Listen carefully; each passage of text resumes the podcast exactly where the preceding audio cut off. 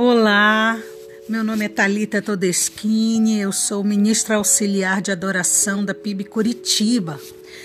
E hoje eu estava vendo aqui as fotos do meu casamento e lembrando daquele dia tão especial e algo me veio ao coração. Que muitas vezes, quando nós estamos nos preparando para o casamento, e normalmente leva um ano ou mais para a gente fazer essa preparação toda, nós atentamos tanto para os detalhes, tanto para, as coisas que a gente quer que aconteçam, que muitas vezes nós nos esquecemos do mais importante, que é o noivo. E eu me lembro de algumas vezes em que eh, eu discuti com o meu noivo, né, na época, que hoje é meu marido, eh, por questões tão banais, por detalhes, por cores, por é, é, assuntos tão pequenos e aquelas coisas acabavam atrapalhando até o nosso relacionamento na época, porque o meu foco como uma noiva estava em vários detalhes e acabei perdendo o foco em alimentar o meu relacionamento com o meu noivo e fazer com que aquele tempo fosse um tempo bom, um tempo gostoso juntos de preparação do casamento.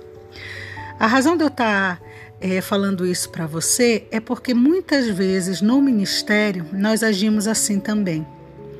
Nós nos embaralhamos com tantos detalhes, com tantas coisas supérfluas, coisas que não são as mais importantes, e esquecemos de manter o nosso relacionamento íntimo com o noivo, no caso Jesus. É assim mesmo que ele chama a sua igreja, ele a chama de noiva.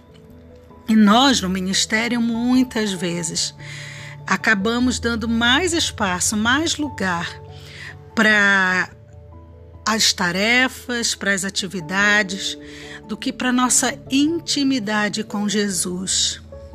Esse é um tempo de nós refazermos as nossas prioridades. Jesus falou disso é, lá em Lucas, capítulo 10, um texto muito, muito conhecido, quando Jesus foi visitar Maria e Marta.